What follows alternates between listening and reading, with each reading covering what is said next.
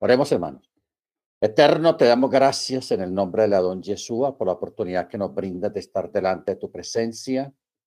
En esta hora, oh Avino Malkeino, te agradecemos la infinita misericordia que has mostrado para con nosotros.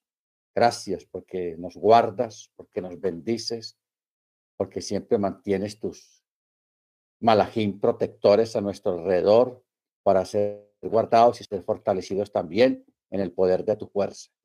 Bendice a todos los hermanos, bendice a todos los que esperamos en tu misericordia.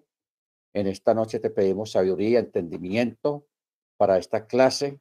Danos una buena memoria y darnos discernimiento, Señor, para discernir tu palabra de acuerdo a tu propósito y a tu voluntad.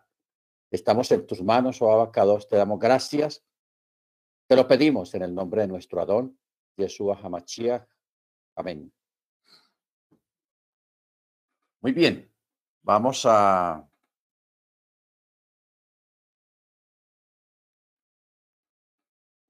continuar aquí con esta, lo que no pudimos terminar el, el sábado en el estudio de la Parachat, porque no podemos perdernos una gran cantidad de detalles y de cosas que hay acá en este relato de Génesis capítulo 3.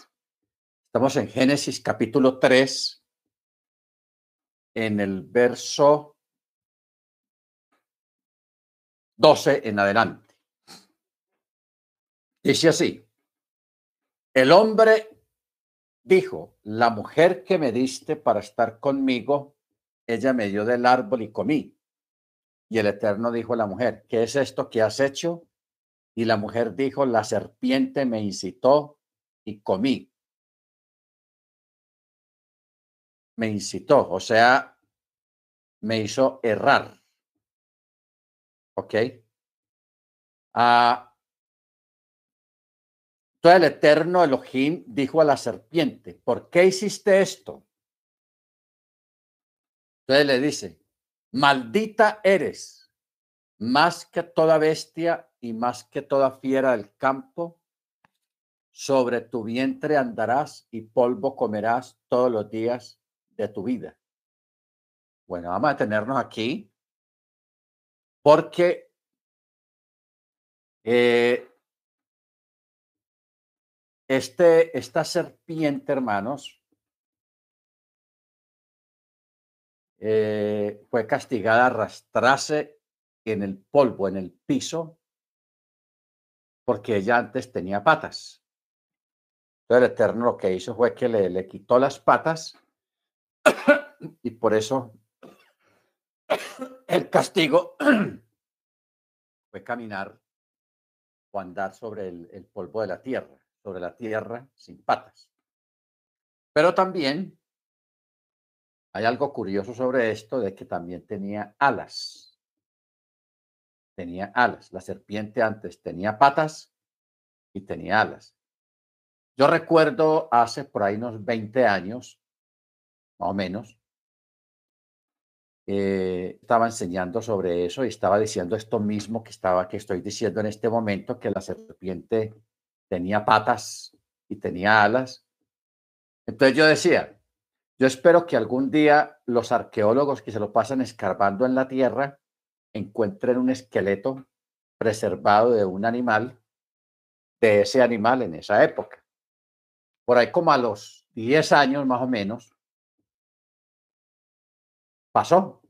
Los arqueólogos encontraron una, un esqueleto muy antiguo de, un animal que tenía el sistema de la columna vertebral igualita a la de una serpiente, pero con la sorpresa de que al lado de esa columna vertebral habían patas, también habían huesos de unas patas que pertenecían a ese esqueleto y alas y huesos de alas, dos alas. O sea que la serpiente antigua, antes de Adán, tenía alas y tenía patas. El castigo fue lo que está diciendo acá, sobre tu vientre andarás y polvo comerás todos los días de tu vida. ¿Ok? valga la aclaración. Luego en el verso 15 dice, yo pondré enemistad entre ti y la mujer, y entre su descendencia y tu descendencia. Ella te aplastará la cabeza y tú le morderás el talón. ¿Ok? Ahora, pondré enemistad. ¿Qué quiere decir eso? Tu única intención era que el hombre muriese al comer el primero del fruto y entonces tomar tu a para ti. Y desde el principio solo viniste para hablar con Java porque las mentes de las mujeres son fáciles de seducir y deben de seducir y saben seducir a sus maridos. Por eso dice, pondré enemistad. Pondré enemistad. Pero luego dice, ella te aplastará la cabeza el verbo significa te triturará. Su sentido aquí es similar al que tiene el verbo acot. no, baekot. Lo machacaré o lo machaqué. Baekot o to. Frase que el texto traduce por eh, bechafit ya, yatei, betafit, yatei. Y cuando dice, tú le morderás el talón, dice, no tendrás altura, por ello le morderás el talón e incluso desde allí podrás matarlo. Este verbo está relacionado cuando dice sopla sobre ello. Es utilizado aquí para referirse a la mordedura de una serpiente cuando la serpiente se dispone a morder, exhala algo así como un siseo. ¡Pum! Y muerde. Y puesto que una expresión es fonéticamente similar a la otra expresión, la Torah escribió una variante de la raíz noche para ambas expresiones. O sea, ella te aplastará la cabeza y tú le morderás el talón. Esto, hermanos, es una, una, una expresión profética. Una expresión profética. Cuando vino el Mesías aquí a la tierra, eh, e, el, el hecho de que el Mesías fuese muerto fue como el ataque al talón. ¿Ok? Pero eh, el enemigo se equivocó. Se equivocó. ¿Por qué? Porque el enemigo pensó que él nunca resucitaría, que Jesús nunca iba a resucitar, que él ya se iba a morir y ya hasta ahí llegó la, la cosa, pero no, Jesús resucita. Porque ya luego vemos una promesa y vemos una profecía cuando dice, siéntate en tu gloria o a mi diestra hasta que pongas tus enemigos por estrado de tus pies. Ahí se va a cumplir cuando dice, te aplastará la cabeza. ¿Ok? Te aplastará la cabeza. Un descendiente o alguien que nació de mujer. Porque aquí no está hablando de un ser divino o de una divinidad que le aplastará la cabeza a la serpiente, sino un, ser divino, sí, pero descendiente de mujer. O sea, nacido de mujer.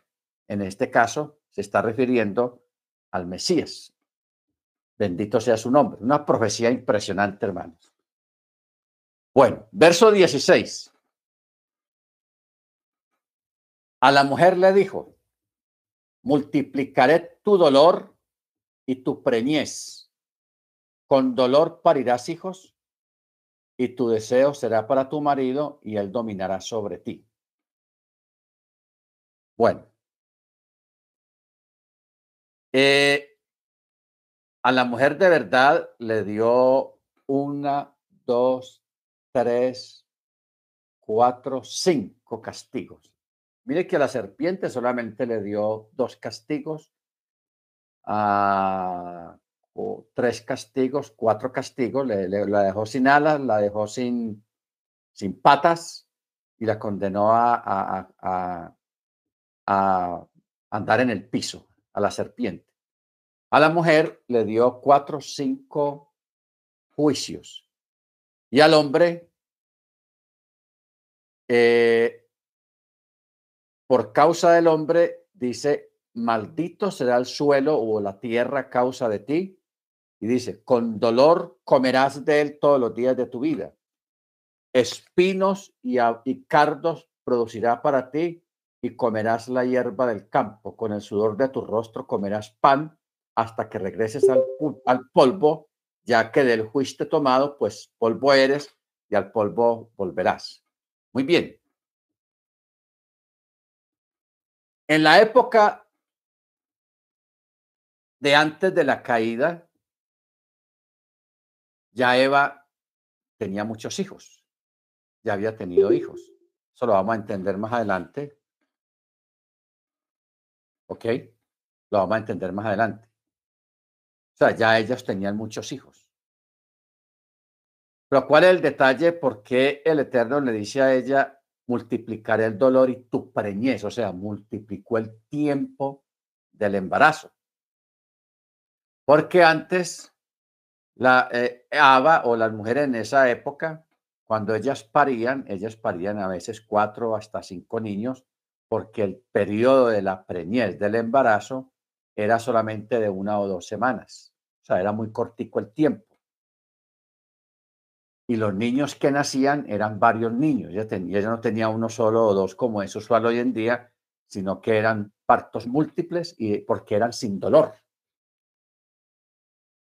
Entonces, como castigo, el Eterno le extendió los meses de gestación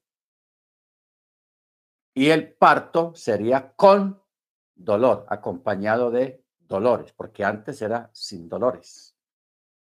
¿Ok? Ojo con eso. Antes era sin dolores. Por eso es que el texto dice, multiplicaré tu dolor y tu preñez con dolor parirás hijos. Y tu deseo será para tu marido y él dominará sobre ti. ¿Ok? Entonces, eh, cuando dice tu deseo será para tu marido en lo que respecta a las relaciones íntimas, y aún así ello no tendría valor para exigírselo verbalmente, sino que él la, la dominará. O sea, habrá una dependencia todo saldrá de él y no de ti. ¿Ok? Ahora,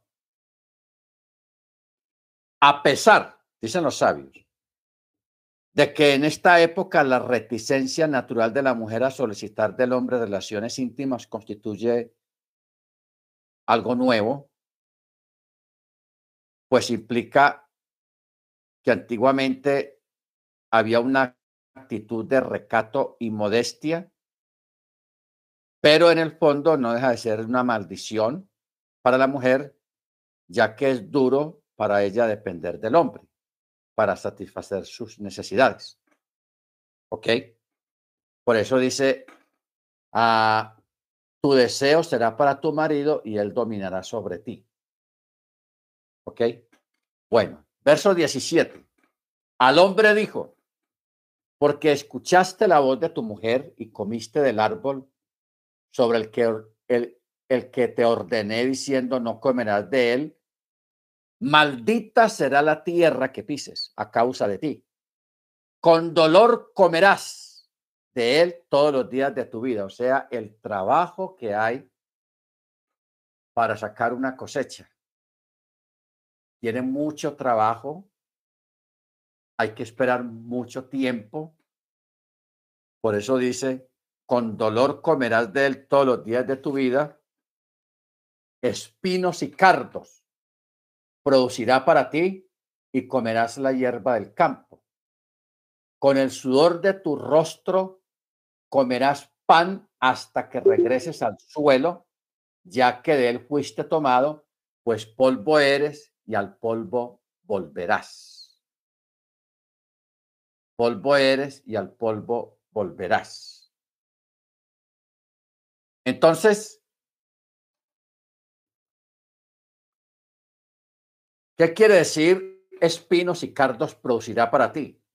Esto se refiere a la tierra cuando quería decirle, cuando siembres con varios tipos de semillas, la tierra hará crecer espinos y cardos, es decir, alcachofas y cardos comestibles, los cuales únicamente serán ingeribles tras cierta preparación. ¿Sí entendimos esto, hermanos? ¿Qué es lo que no? Antiguamente las frutas y las verduras tenían otro sabor. Eran más sabrosos, más ricas. Pero después de la caída viene un cambio. Las verduras, algunas verduras, algunas frutas cambiaron de sabor, se volvieron algo vinagrosas o duras para comer. Entonces, por eso es que hoy en día hay que cocinar las papas, la yuca, los plátanos, el ñame y una gran cantidad de hortalizas que para poder comerla y sacarles gusto hay que cocinarlas. ¿Entendemos? Entonces, por eso, cuando dice espinos y cardos, producirá para ti y comerás la hierba del campo. Se está refiriendo es a eso de que hay que, hoy en día, a muchas hortalizas hay que prepararlas, o sea, hay que hervirlas. A eso es que se refiere. O sea, antes han habido dos cambios muy grandes en la humanidad. El primer cambio fue cómo era la vida antes de, la caída de Adán y Abba. Y el segundo cambio grande en la humanidad fue después del diluvio. Después del diluvio vieron muchos cambios en la humanidad. ¿Ok? Y todo eso matizado por algo que llama pecado, maldad. ¿Ok? Baruch Entonces, por eso dice, con el sudor de tu rostro comerás pan hasta que regreses a la tierra, ya que del juicio tomado pues polvo eres y al polvo volverás. Verso 20. El hombre llamó el nombre de su mujer Java, pues ella era la madre de todo ser vivo. Y el eterno Elohim hizo para el hombre y para su mujer túnicas de piel y los vistió. Los vistió. El nombre de Java significa vida. Hay significa vida pues ella da vida. ¿Ok? Baruch Hachem. O sea, da vida a hijos. Bendito su nombre. Entonces, cuando el texto dice, y el eterno Elohim hizo para el hombre y para su mujer túnicas de piel.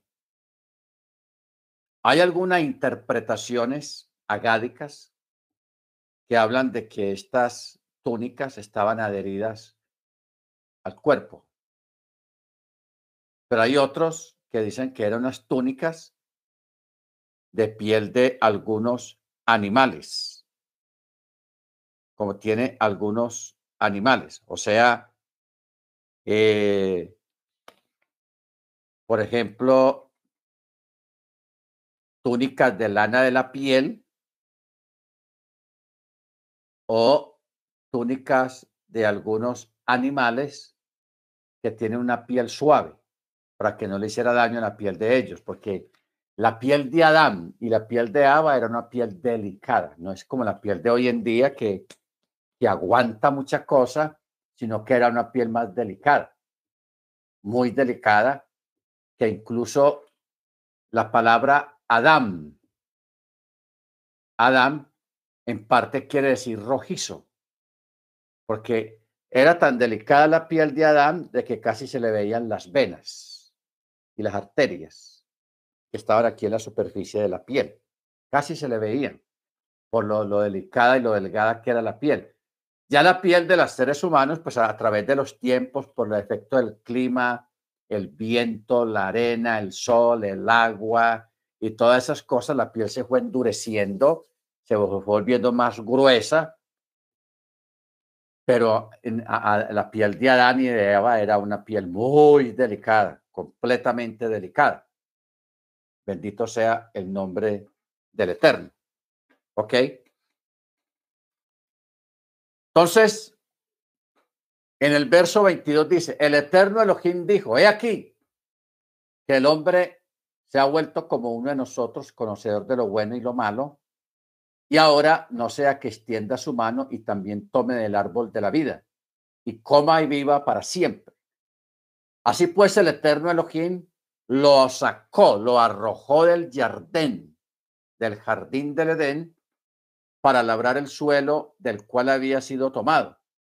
Y habiendo expulsado al hombre, colocó al oriente del jardín del Edén los querubines y el filo de una espada giratoria para guardar el camino hacia el árbol de la vida. O sea, el jardín era un lugar separado de los demás lugares. Puso los querubines, o sea, los protectores para proteger el jardín y el árbol de la vida. Pero también aparte de eso, puso una espada giratoria que giraba alrededor del jardín como una como un cuchillo que gira al mismo tiempo que cualquier cosa que, que se le atraviese lo pica, lo pica. Ok, eso debió ser una cosa aterradora. ¿Por qué el Eterno puso querubines y puso una espada? Primero, para evitar que el hombre regresara allá y tomara el árbol de la vida. Porque ¿qué diría Adán? Bueno, bueno, mija, Ava, la embarramos. Qué embarrada tan tenaz. ¿por qué no entonces vamos y, tomamos del árbol de la vida a ver qué pasa? Para no tener que morir. Porque si ellos hubieran tomado del árbol de la vida, habiendo ya pecado y habiendo ya sido condenados a morir, se hubieran vuelto eternos, porque el árbol de la vida producía eternidad. Entonces dígame usted, un malo eterno aquí en la tierra dando lata toda la vida por la eternidad, eso no lo aguanta ni mandrake. Entonces por eso es que el Eterno puso esos querubines y esa espada dando vueltas para que nadie osara acercarse, ni ellos ni algunos descendientes de ellos. ¿Ok? Bendito sea el nombre del Eterno. Ok. Capítulo 4. Y el hombre había conocido a Java. Mire que aquí habla en términos pasados. En términos pasados, el hombre había conocido a Java. Por eso decíamos ahora de que antes de la caída ya habían nacido muchos hijos. Y acuerde que un, un embarazo antes de la caída era de una o dos semanas y tenían cuatro cinco niños o niñas y la mayoría de los que nacían eran gemelos. Nacían muchos gemelos. Dos niños gemelos, dos niñas gemelas, dos niños gemelos, puros gemelos. O sea que cuando ellos tuvieron la caída, ya había gente, descendientes de ellos, ya había bastante gente. ¿Ok? Porque el, el, el relato bíblico no, no desplaya, no dice cuánto tiempo duró ellos allá en el Edén pero eso fue cientos de años que duraron ahí. Y durante esos cientos de años, cuando el Eterno le puso a Java, a Adán, ya ellos comenzaron a multiplicarse, o sea que ya había gente. Por eso prestemos atención a cómo está escrito el texto, el, el verso 1 del capítulo 4. Y el hombre había conocido, o sea, ya ya habían tenido muchos hijos. Ajaba su mujer y ella había concebido y había dado a luz a Caín y había dicho, he adquirido un varón a la par con el Eterno. Y había vuelto a dar a luz a su hermano Hebel. Y Hebel se convirtió en pastor de rebaño y Caín se convirtió en labrador del suelo. ¿Ok? Entonces, el hecho de que aquí el relato se enfoca ya en estos dos muchachos es porque hubo un evento importante. Los otros hijos que habían nacido antes, no hubo ningún evento importante sobre ellos, sino solamente en estos dos. Entonces dice el verso 3, y sucedió al cabo de cierto tiempo que Caín trajo el fruto del suelo, como era el labrador de la tierra, trajo una ofrenda al Eterno de los frutos de la tierra. Y Jebel, Jebel, él también trajo de los primogénitos de su rebaño, porque él era pastor, y de lo mejor de él. Y el Eterno atendió a la ofrenda de Abel y a su ofrenda. ¿En qué sentido quiere decir que atendió la ofrenda de él? ¿En qué forma la atendió? De que descendió fuego del cielo y quemó la ofrenda de Abel, que eran animales, para que y el humo subió como olor fragante delante del Eterno. Pero el Eterno no quemó la ofrenda de Caín, la rechazó. Por eso dice el verso 5, pero no atendió a Caín ni a su ofrenda. Y Caín se enfureció mucho y su rostro decayó. Entonces el Eterno dijo a Caín, ¿por qué te has enfurecido y por qué ha decaído tu rostro?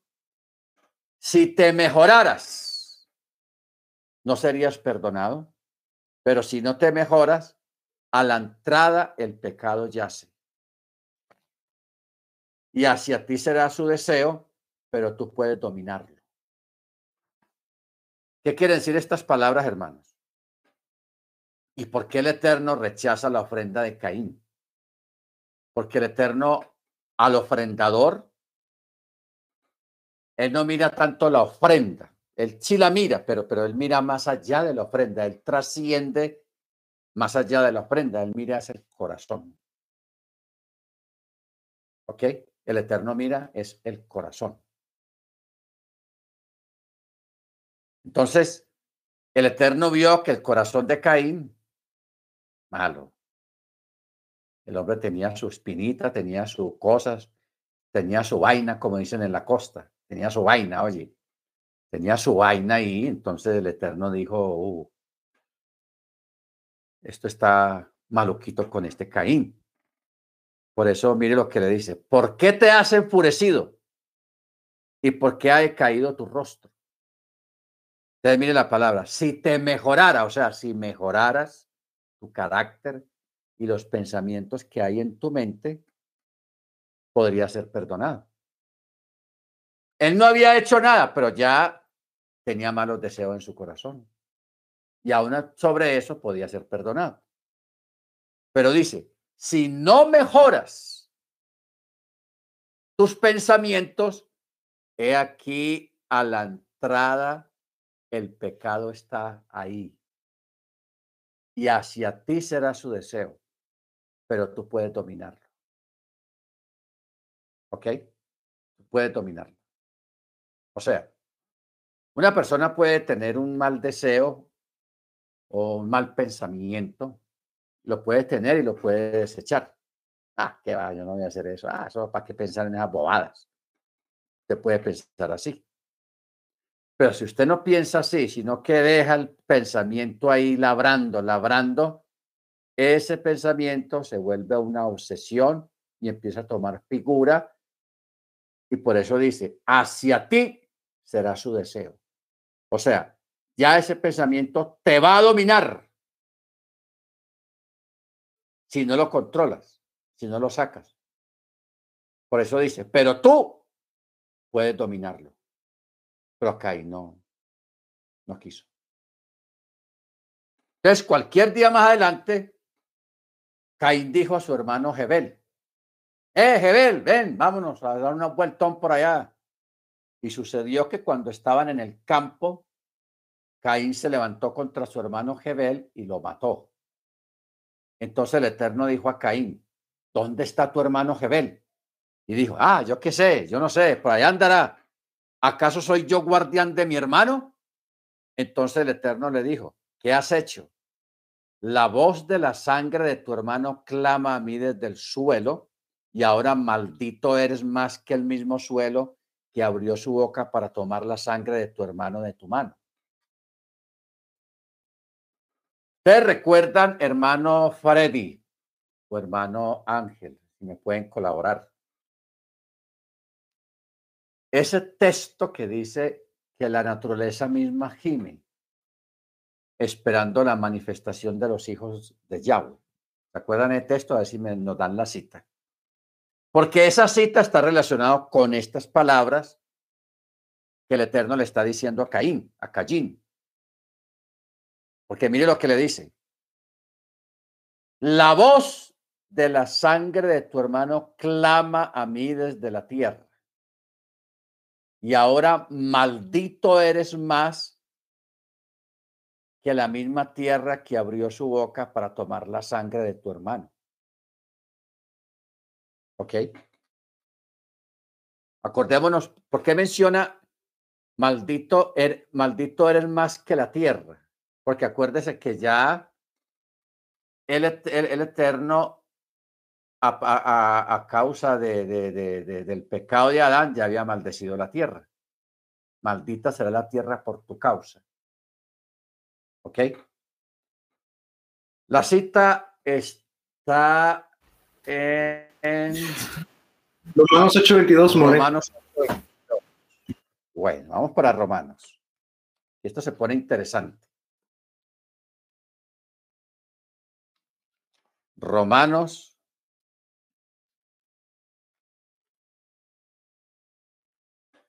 ocho veintidós dice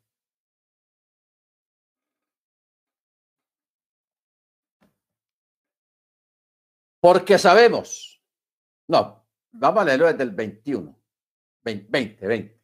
Mm, perdón. Dice, porque la creación fue sometida a vanidad, no por su propia voluntad, sino por la del que la sujetó en esperanza, de que también la creación misma será liberada de la esclavitud de corrupción, o sea, del pecado, a la libertad gloriosa de los hijos de Yahweh. Porque sabemos que toda la creación gime a una y a una sufre dolores de parto hasta ahora.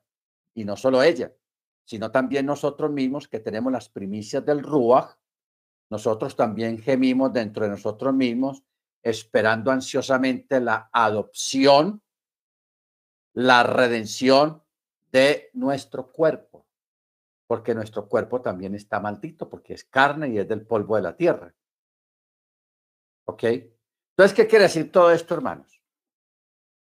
Hubo un evento que no quedó consignado explícitamente en las escrituras y es a partir de lo que el Eterno le está diciendo, he aquí que la tierra clama por la sangre, o la sangre clama,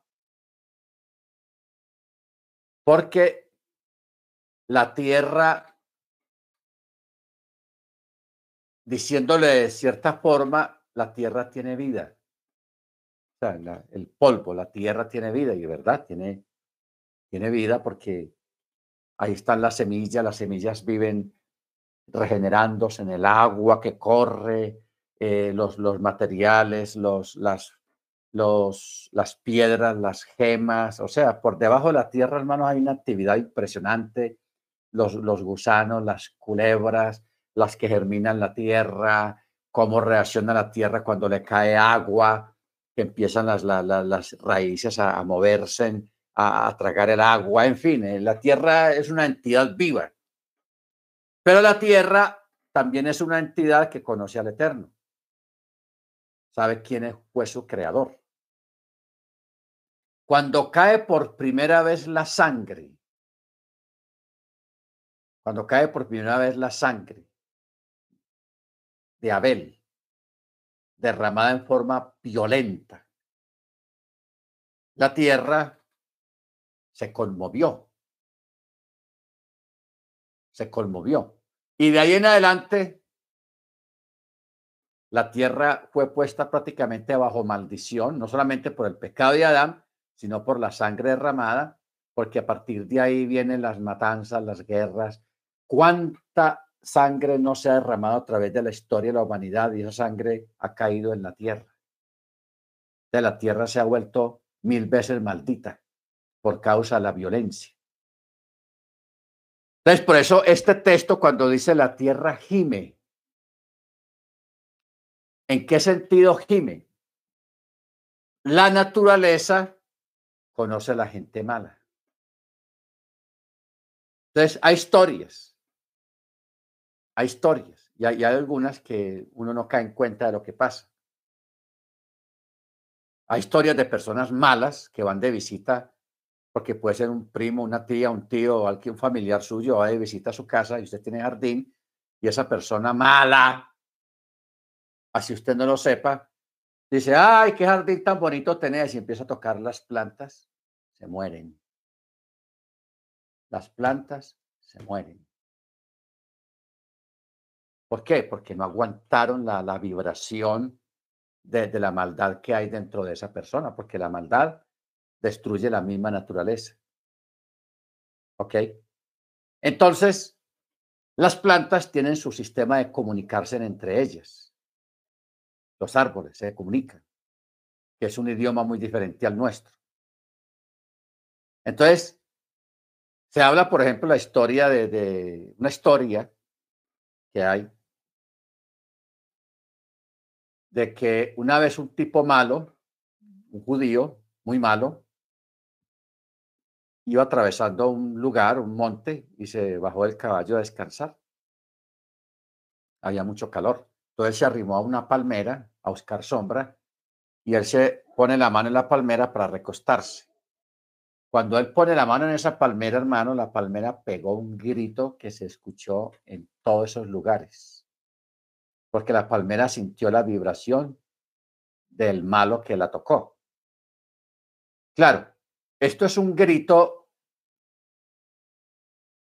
que se, solamente la, misma naturaleza lo sabe escuchar, porque la naturaleza no se comunica como nosotros nos comunicamos, que es con los niveles auditivos de, de las ondas sonoras. Ellos tienen otro sistema de comunicarse. Ya, eso no es un misterio, muchos de nosotros sabemos eso. Los peces debajo del agua las ballenas, los delfines, ellos se comunican abajo del agua, pero trate usted de hablar debajo del agua a ver, uno no es capaz. Pero ellos tienen, el Eterno les dio su forma de comunicarse, de pegar sus sonidos que solamente ellos escuchan. Entonces, asimismo, las plantas, los árboles se comunican entre ellos. Hay personas que tienen el don que tienen el don de percibir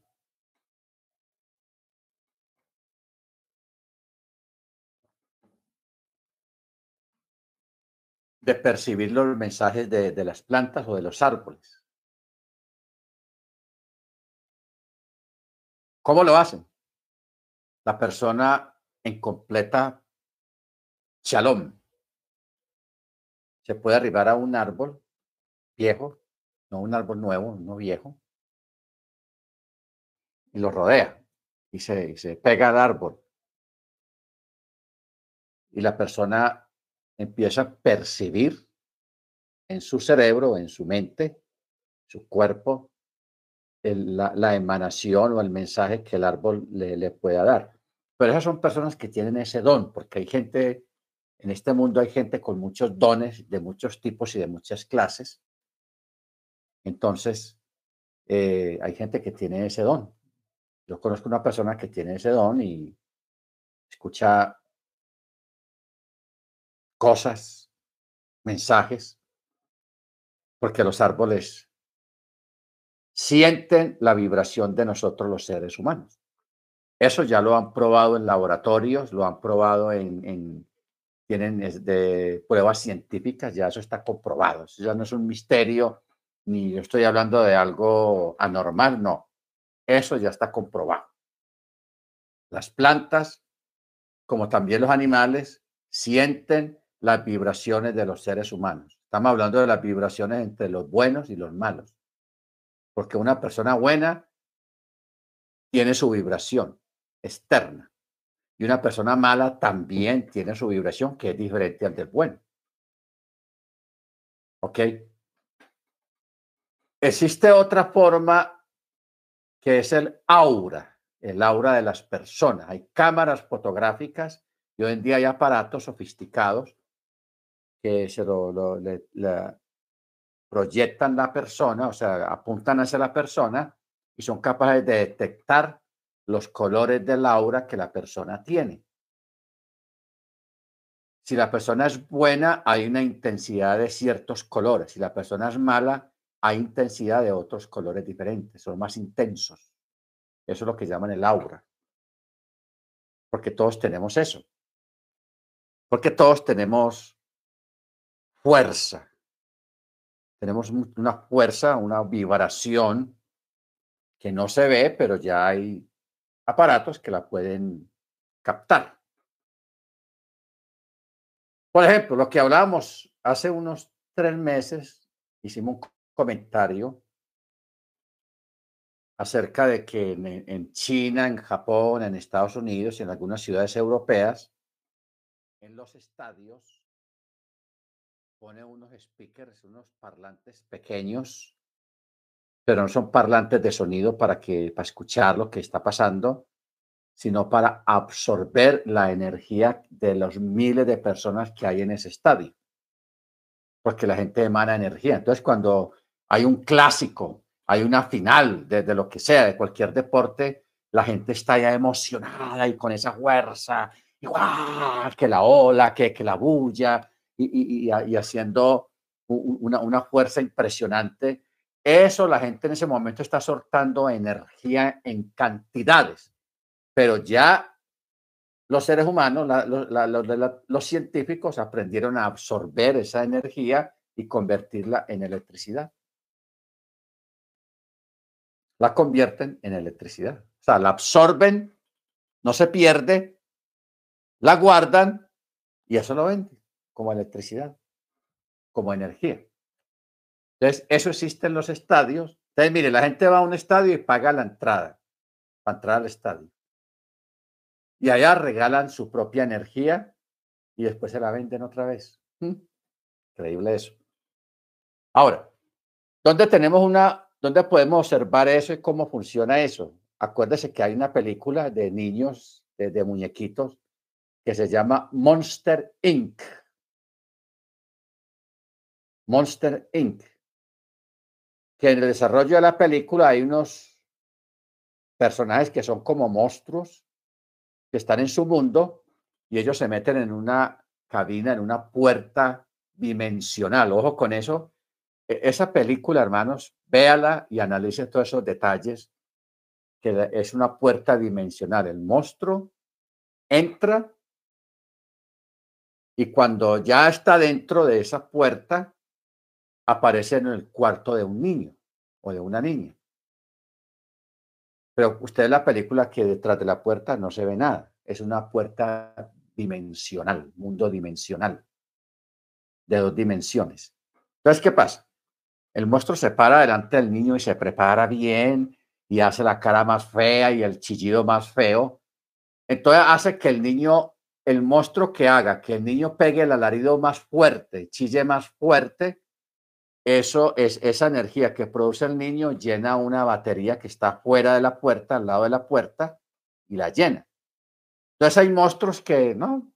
Hacen gritar a un niño, ¡ah! Y ya, chiquitico. Pero hay otros, hay uno que es campeón, que ese sí hace que los niños peguen unos alaridos y se queden gritando y llena esas baterías. Porque en ese mundo de esos Monster Inc.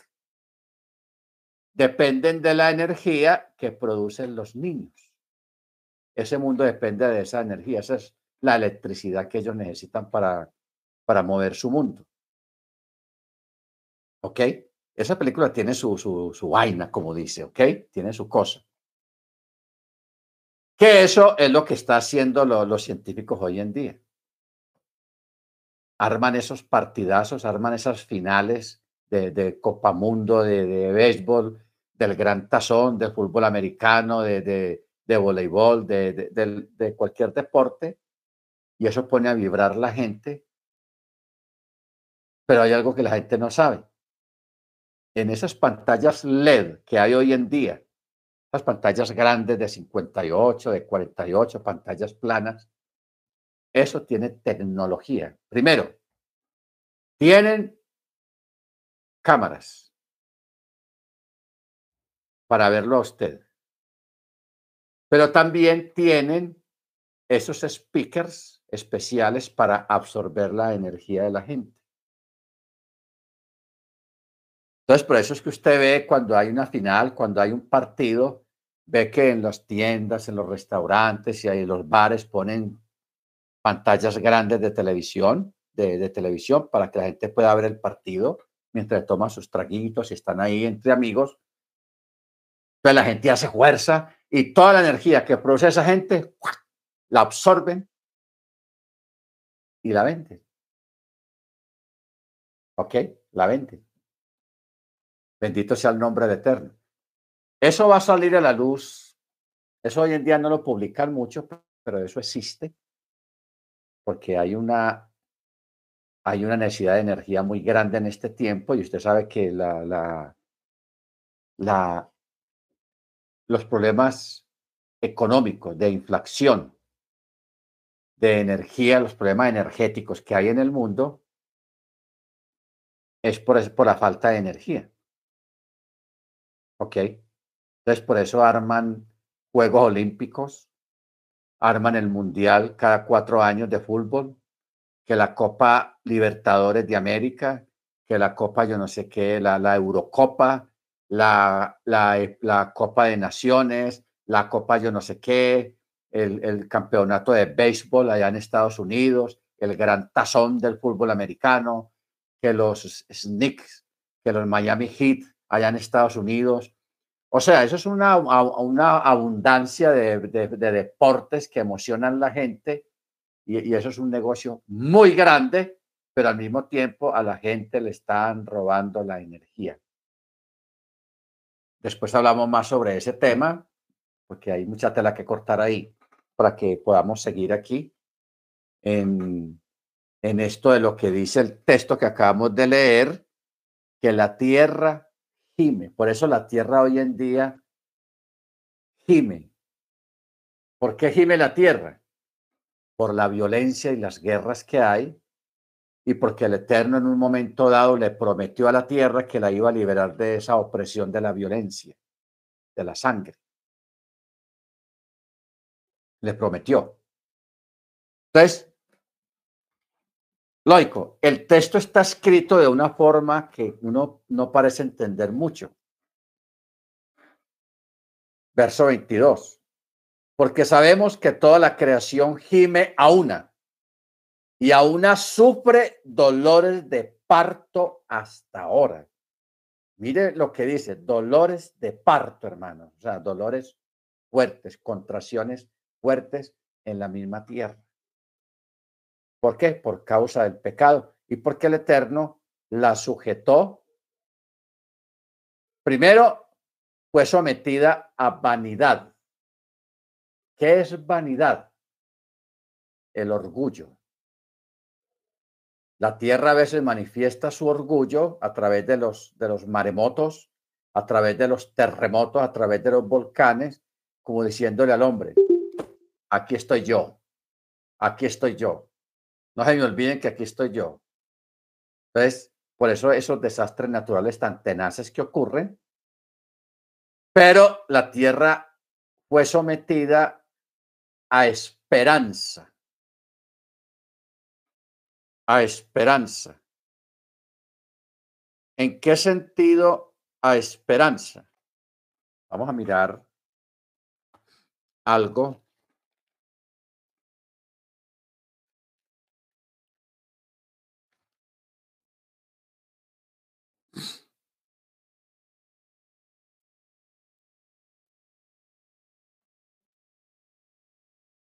Eh,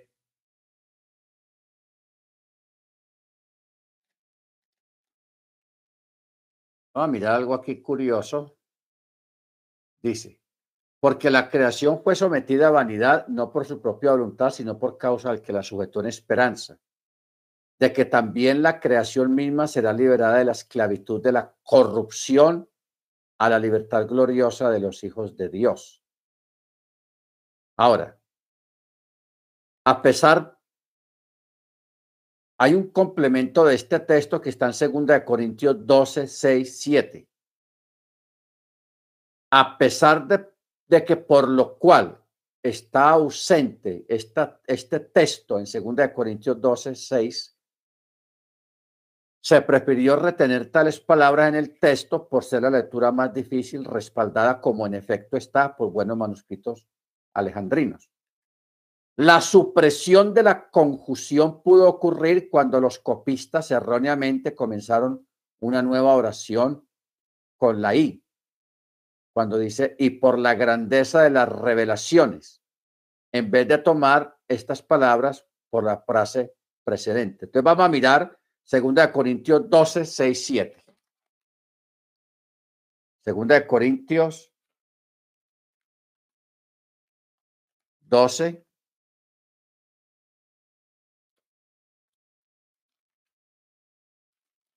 6, 7 dice.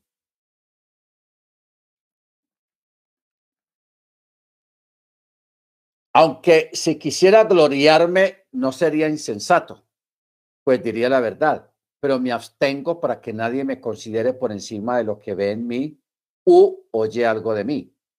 Aún con la grandeza de las revelaciones, por lo cual, para que no me enaltezca, me fue dado un aguijón en la carne, un mensajero de Satanás que me apoté, me abofeté a fin de que no me enaltezca. Ok. ¿De qué está hablando Pablo y por qué estamos haciendo este comentario? Porque hay una discrepancia escritural en cuanto a los escritos antiguos referente a este texto de, de, de, de Segunda de Corintios, como también a este texto de Romanos, el que estamos leyendo. ¿Ok? En el sentido de que hay personas, hay un grupo de personas que piensan que este texto, o sea, ¿por qué está escrito este texto de Romanos 8, 20? 21, 20, 21, 22, porque está hablando de cosas complicadas de entender. O sea, aquí explícitamente en la escritura no está escrito explícitamente, o sea que usted lo pueda leer ahí, la sujetada que el Eterno hizo a la naturaleza. O sea, no existe un contexto explícito, pero sí hay un contexto implícito. ¿Qué quiere decir implícito? Implícito quiere decir que lo da a entender, pero no lo dice claramente, pero lo da a entender. Por eso en, en, las escrituras hebreas existen esas esos puntuaciones y esas técnicas que se llaman masora, que hay textos que están punteados textos que están punteados y uno dice, pero ¿por qué están punteados? porque tiene esos puntos tan raros? Esos son marcas. Donde el geógrafo nos da a entender, marcó esas palabras porque da a entender que ahí dice algo más de lo que se está leyendo. Por ejemplo, un texto formado, un texto punteado. Mire este texto, que yo incluso lo tengo subrayado hace años, Mire que tiene dos bolitas arriba. Dos bolitas. Eso no tiene nada que ver con el texto. Entonces, eso que hay ahí, eso es masora. Eh, ahí dice, lo que la palabra dice ahí, ser. Eso ya lo vimos el, el sábado, ser. Baiceres formó, pero está punteado, tiene dos, dos bolitas ahí. ¿Por qué? Porque ese texto generalmente o esa palabra solamente se escribe con una iod, no con dos, y ahí tiene dos iod. ¿Por qué tiene dos iod o i? Porque está dando a entender de que hay dos, está dando a entender de que hay dos formaciones. Dios y Elohim formó. está hablando de dos formaciones. Primero, para la vida aquí en la tierra y la otra para la resurrección de los muertos. O sea que nosotros aquí, usted en su cuerpo tiene dos naturalezas.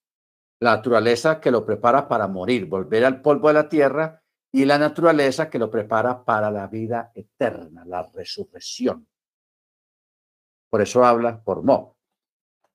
Cuando usted lee, por ejemplo, el texto donde dice, cuando Joseph se perdió, que papá lo mandó a buscar a sus hermanos y se perdió, no lo encontraba. El texto dice, y Joseph vio a cierto hombre, Roí, Ish. Entonces, la palabra Ish está punteada, tiene unos punticos también está punteada. ¿Por qué está punteada? Porque ese ese hombre era un ángel. Entonces, no dice explícitamente que es un ángel, pero como está punteada, nos está dando a entender que es un ángel. Entonces, esa es otra parte de la Tanakh, de la escritura, que tenemos que aprender a manejar, que eso será más adelante, cuando manejemos un poco hebreo y manejemos un poco más la enseñanza, para que empecemos a estudiar más horas. O sea, distinguir esos punticos porque están ahí. Joseph no vio un hombre, pero ese hombre era un ángel. Entonces, de ahí es que uno extrae otras historias y otros eventos que, que están dentro del mismo texto. Están dentro del mismo texto. O sea, no están escritos explícitamente, sino implícitamente. ¿Ok? Entonces, por ejemplo, el caso de, Esther, cuando ella le dijo al rey, este hombre es el que quiere acabar con mi pueblo. El texto dice que el rey se levantó airado y se fue para el jardín del palacio. Entonces dice que Amán, viendo que estaba perdido, entonces él se inclinó ante la reina porque ella estaba recostada en esa silla y ella se inclinó a pedirle misericordia para que, para que lo librara de la muerte. Entonces, cuando él dice que él se inclinó ante la reina, está punteado, tan, tan, tan, tiene varios puntos. ¿Por qué? ¿Qué quiere decir eso de que se inclinó? ¿Y por qué está punteado? Porque en ese momento un ángel lo empujó. Como él estaba así vulnerable, agachado, el ángel lo, lo empujó y él cayó sobre la reina. Y en ese momento venía el rey otra vez y vio esa escena. Él no vio al ángel que lo empujó, él solamente vio a Amán sobre la reina bregando a pararse. Y él ve ese momento y se enfurece más porque dice, vas a violar a la reina en mi presencia, en mi palacio. Y ahí mismo ya usted sabe el resto. Todos esos detalles, esos eventos, están punteados en algunos textos, dándonos a entender otro, un evento que está oculto detrás de esa palabra punteada. ¿Ok? Bendito sea el nombre del Eterno. Por ejemplo,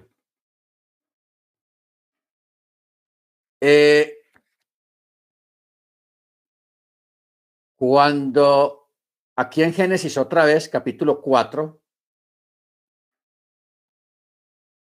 cuando dice, y ahora, Maldito eres más que el suelo que abrió su boca para tomar la sangre de tu hermano de tu mano.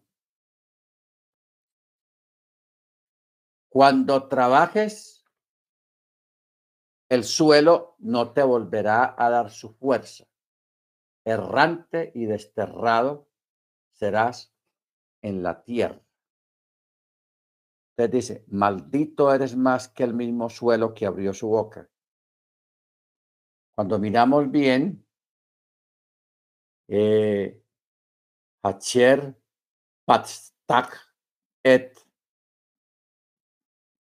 Pija. La palabra pija está punteada. Maldito eres más que el suelo. Entonces, la palabra pija está punteada porque está dando a entender de que ya la tierra había sido maldecida por la caída de Adán, padre de Caín. Entonces, aquí está redoblando la maldición. Por eso dice, maldito eres más que este suelo que abrió su boca para tomar la sangre de tu hermano de tu mano. Ok, entonces ya le manda las maldiciones. Cuando trabajes el suelo, no te volverá a dar fuerza. ¿Qué quiere decir? No te volverá a dar fuerza. Que a Caín, cuando él fuera a sembrar, todo lo que sembrara no pelechaba. Por eso es que Caín se convirtió en una persona errante, que iba de un lado a otro. Entonces, Caín dijo al Eterno, ¿es mi pecado demasiado grande para sobrellevarlo? He aquí que me has expulsado hoy de la faz de la tierra y de tu presencia podría ocultarme. Errante y desterrado seré en la tierra y sucederá que cualquiera que me encuentre me matará. Entonces el Eterno le dijo, por eso todo el que mate a Caín después de la séptima generación se cobrará venganza de él. Y el Eterno puso a Caín una señal para que nadie lo matara, para que nadie lo hiriera. Grabó una letra del tetragramatón, una letra de su nombre inefable. ¿Ok? Entonces, esa letra, hay varios comentarios de los sabios acerca de qué letra fue la que él le puso. Tengamos en cuenta que el tetragrama tiene cuatro letras. La Yod, la Hei, la Vav y la Hei. Entonces los sabios dicen que él le puso una Yod aquí en la frente. Para que cualquiera que viera a Caín no lo tocara. ¿Por qué? Porque había una sentencia. Miren, porque mire cómo, cómo dijo el Eterno en el verso 15. Por eso todo el que mate a Caín después de la séptima generación se cobrará venganza. Entonces, el texto Bayachem está punteado, tiene una marca, Bayachem, tiene una, un asterisco ahí. ¿Por qué tiene el asterisco? Porque ahí está profetizando de que él iba a ser matado en la séptima generación. O sea, un descendiente de séptima generación lo iba a matar. Y aquí está hablando de... Uh, ¿Cómo es que se llama este señor que lo mató?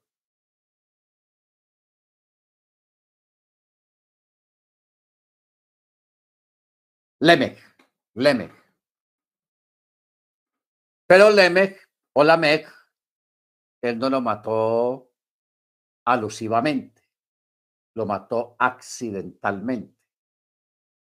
Que ya más adelante en otra paracha vamos a llegar ahí a, a Lemech las palabras que él dijo. ¿Ok?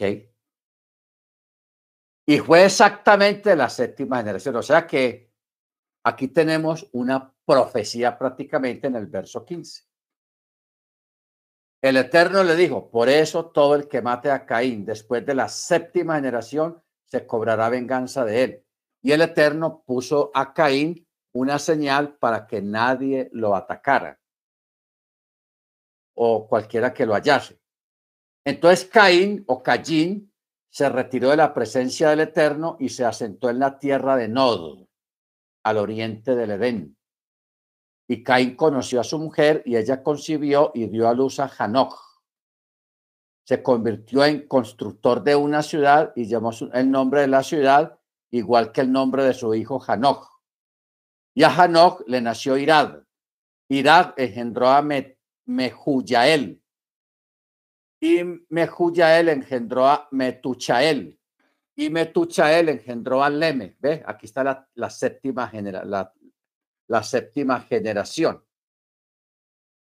Ahora, ¿qué quiere decir la tierra de Nod? Porque la tierra de Nod tiene un significado. O sea, la tierra donde Caín se fue. En esa tierra, él funda una ciudad y esa ciudad se convierte en la tierra de los exiliados o los desterrados. Los desterrados. O sea, al oriente. Porque allí mismo había sido exiliado Caín cuando fue expulsado, fue, fue exiliado a Adán cuando fue expulsado del Edén, como se declara. Y puso al oriente del jardín del Edén los querubines para guardar, es decir, proveer custodia al camino de la entrada al jardín, de lo cual, de lo cual hay que aprender que allí estaba Adán, que también fue un exiliado. Acuérdense que Adán fue expulsado. Caín fue expulsado también. ¿Ok? Baruch Entonces, hay un Midrash también que dicen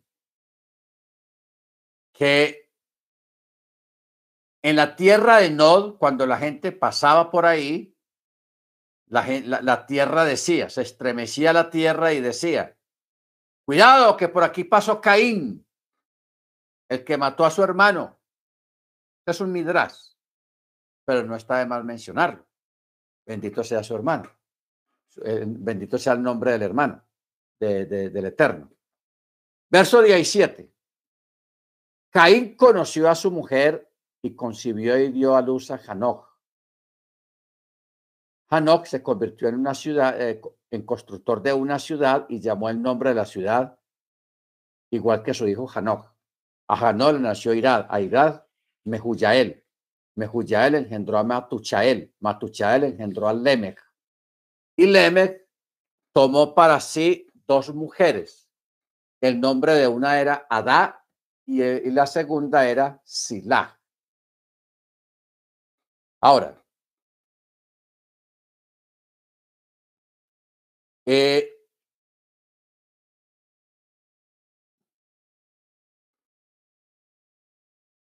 Ada le dio muchos hijos.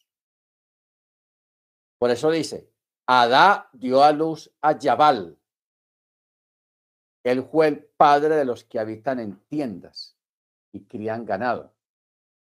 Y el nombre de su hermano era Yubal. Él fue padre de todo el que toca el arpa y la flauta. Y Sila también dio a luz a Tubal Caín, que aguzaba todo instrumento artesanal de cobre y hierro, y la hermana de Tubal Caín era Naamah.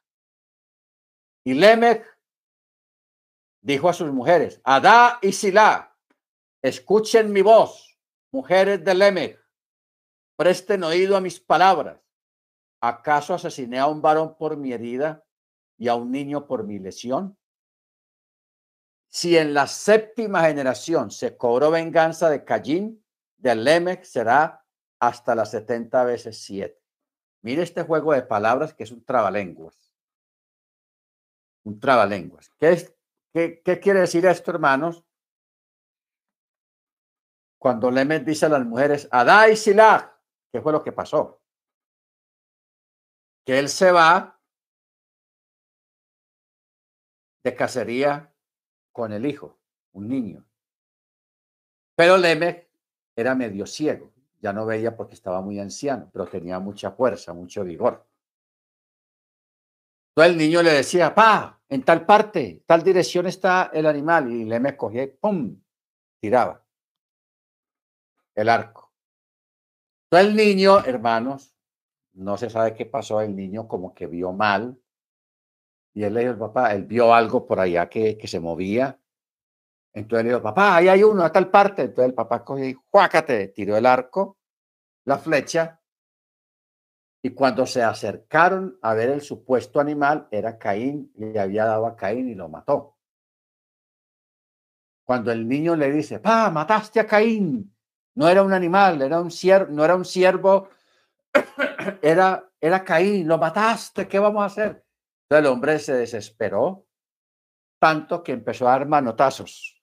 No puede ser, ¿cómo así? ¿Qué Y así, gritando. Y en un manotazo de esos, golpeó al niño y de un solo golpe lo mató. ¿Ok? Por eso es que él da esta, esta trova o esta prosa o este verso, porque lo que él dice es como un verso, como un verso de una canción o de una trova. Por eso dice, Adai Silah, escuchen mi voz, mujeres de Lemech, presten oído a mis palabras. Y dice, ¿acaso asesiné a un varón por mi herida? ¿Cuál es la herida? De que no veía bien. Y a un niño por mi lesión cuando mató al niño. ¿Ok? Ahora, ¿por qué ellas se habían apartado? Porque les dio miedo de él. Porque había matado a Caín a, y a Tubal Caín. Porque el niño se llamaba Tubal Caín, al que mató. Su propio hijo. Por eso dice Leme, que era medio ciego, y Tubal Caín lo guiaba. Entonces, eh, las mujeres se habían apartado de él y él trataba de apaciguarlas. ¿Cuáles mujeres? Adá y Silá. Diciéndoles, escuchen mi voz. Es decir, que hicieran lo que él les pedía que regresaran. Entonces, por eso él decía, ¿acaso el hombre que maté murió por mi herida? ¿O acaso lo haré intencionalmente como para que la herida me sea atribuida? ¿Y el hijo que maté, acaso murió por mi lesión intencional? O sea, ¿acaso murió a causa de mi golpe? Entonces, él dice que él lo hizo por error y que fue sin mala intención. ¿Ok? Baruch Entonces, él dice el verso 24, si en la séptima generación se cobró venganza de Caín, tal cual como habría dicho el Eterno, hasta la séptima generación. Él dice, de Lemech se tomará venganza hasta la 77, o sea, la generación número 77. O sea, es una expresión que denota varios periodos de siete generaciones. ¿Ok? Baruch Entonces, el castigo es que se le dejó pendiente durante siete generaciones. ¿Ok? Ahora, eso lo vamos a hacer después, porque de todas maneras si juntamos 70 veces 7, que son 70 eh, veces 7, 7 por 7, 49, son como 4.900 años. Si nosotros tiráramos matemática con eso, hermanos, nos vamos a dar cuenta de algo asombroso. Da exactamente a la fecha de la venida del Mesías. Entonces, claro, a eso hay que dedicarle un estudio bien profundo, porque ya tocaría examinar bien estas palabras que él dijo. La prosa o el verso, verso 23 y verso 24. Del Lemech hasta 70 veces 7. Por eso es que a Yeshua le preguntaron, ¿cuántas veces he de perdonar a mi hermano? ¿Qué dijo Yeshua? Lo mismo. Las mismas palabras. 70 veces 7. Eso es tenaz, hermanos. Increíble todo eso. Pero bueno, el Eterno es bueno y para siempre su misericordia. Y Leolam Hasdo. Amén. Muy bien. Verso 25. Y Adán conoció aún más a su mujer. Y ella dio a luz un hijo. Y ella llamó su nombre Set.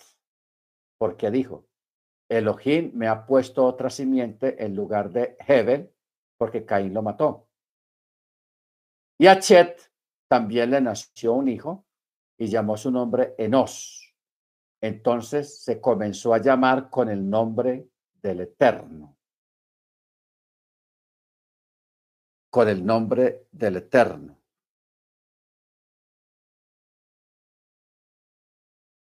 O sea, que en esa época se comenzó a llamar los nombres de las personas y los nombres de los ídolos con el nombre del santo. O sea, empezaron a mezclar los nombres de ídolos con el nombre del eterno. O sea, se comenzó una época de paganismo, de idolatría. ¿Ok? Entonces, esto habría que discutirlo un poco más, hermanos. ¿Qué significa? Se comenzó a llamar con el nombre del Eterno. ¿Ok? Luego pasa al capítulo 5, que comienza de la siguiente manera. Esta es la historia o la, o la crónica de las generaciones de Adán en el día del crear Elohim al hombre. A semejanza de Elohim lo hizo. Varón y hembra los creó, los bendijo y llamó su nombre Adán en el día que fueron creados. Y Adán vivió 130 años y engendró un hijo a su semejanza, conforme a su imagen, y llamó su nombre Chet. Bueno, ¿qué quiere decir esto, hermano? Aquí hay algo curioso. Porque por primera vez se menciona que Adán, verso 3, vivió a los 130 años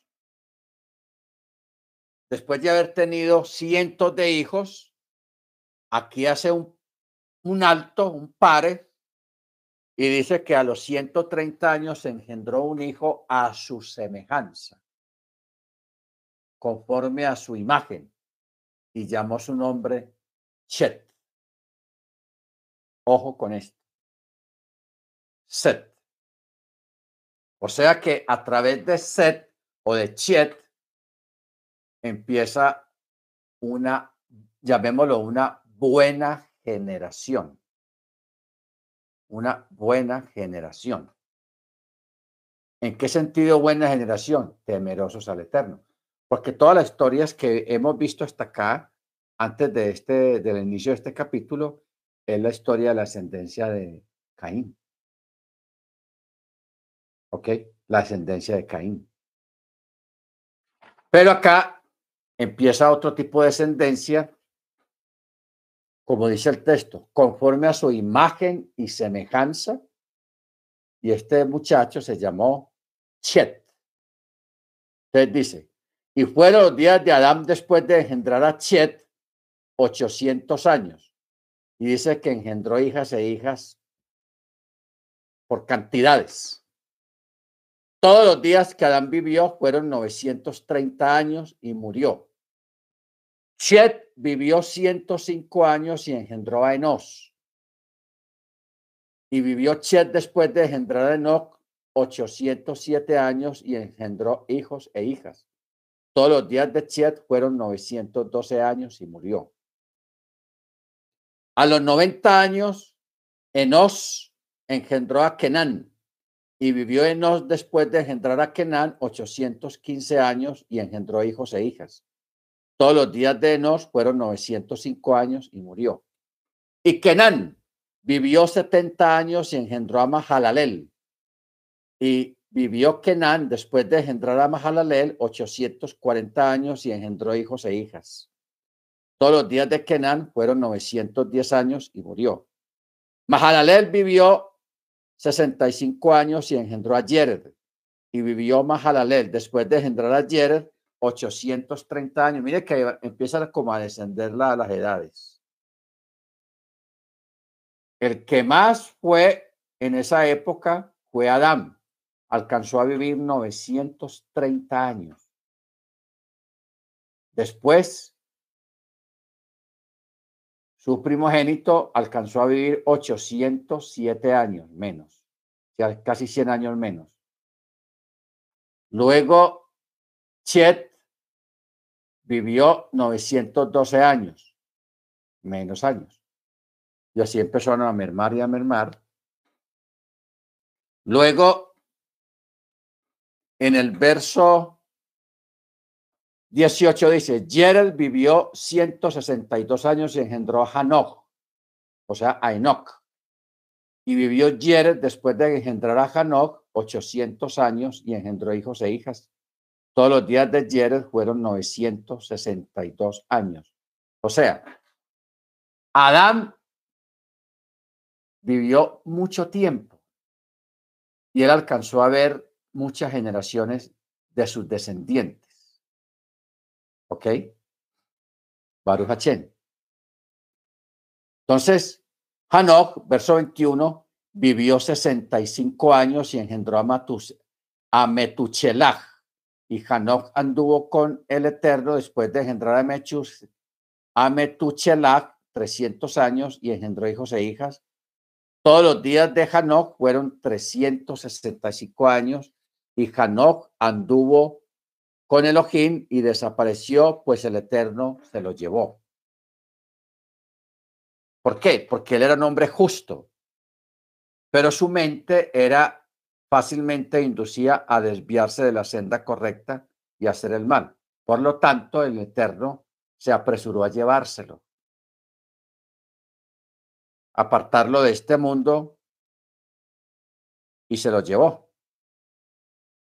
¿Ok? Entonces, eh, Elohim lo había tomado antes de tiempo. Antes de tiempo. Bendito sea el nombre del Eterno. Luego, Lemech cuando ya había vivido 182 años, engendró un hijo y llamó su nombre Noah, diciendo, este nos va a aliviar de nuestra labor y del pesar de nuestras manos a causa de la tierra a la que el Eterno maldijo. Mire que aquí está profetizando Lemech. Acuerda que Lemech fue el que mató a Caín y al niño, a Tubal Caín. Entonces, de él viene Noah, o sea, Noé y él da una profecía. Él vio que ese niño, a pesar de que él engendró tantos niños, pero con este vio algo diferente. Por eso él dijo, este nos aliviará de nuestra labor y del pesar de nuestras manos a causa de la tierra a la que el Eterno maldijo. Entonces, por eso dice, verso 30, y vivió Lemech después de engendrar a Noah 595 años y engendró hijos e hijas, y todos los días del M fueron 770 años, 77 años y murió. Cuando Noah tenía 500 años de edad, engendró a Chem, Ham y Jeffet. Jeffet. Y sucedió. Bueno, vamos a parar acá en el capítulo 6. Aquí viene algo súper interesante que son los nefilim. Pero no nos vamos a meter ahí porque ya van a ser las nueve y media. Entonces es mejor que paremos y el miércoles continuemos porque el miércoles viene lo de, lo, de los nefilim, los gigantes. Y ahí se nos va un buen rato porque vamos a, a meternos en ese tema de los nefilim. Bendito sea el nombre del Eterno. Muy bien, vamos a parar acá, hermanos. Eso está súper interesante esta parte. Usted de aquí al miércoles vaya leyendo esta parte de, capítulo 6. Vaya leyendo todo el capítulo 6 para que ya usted tenga una idea el miércoles sobre lo que vamos a tratar el miércoles, que es de los Nefilim, los gigantes. Amén. Muy bien.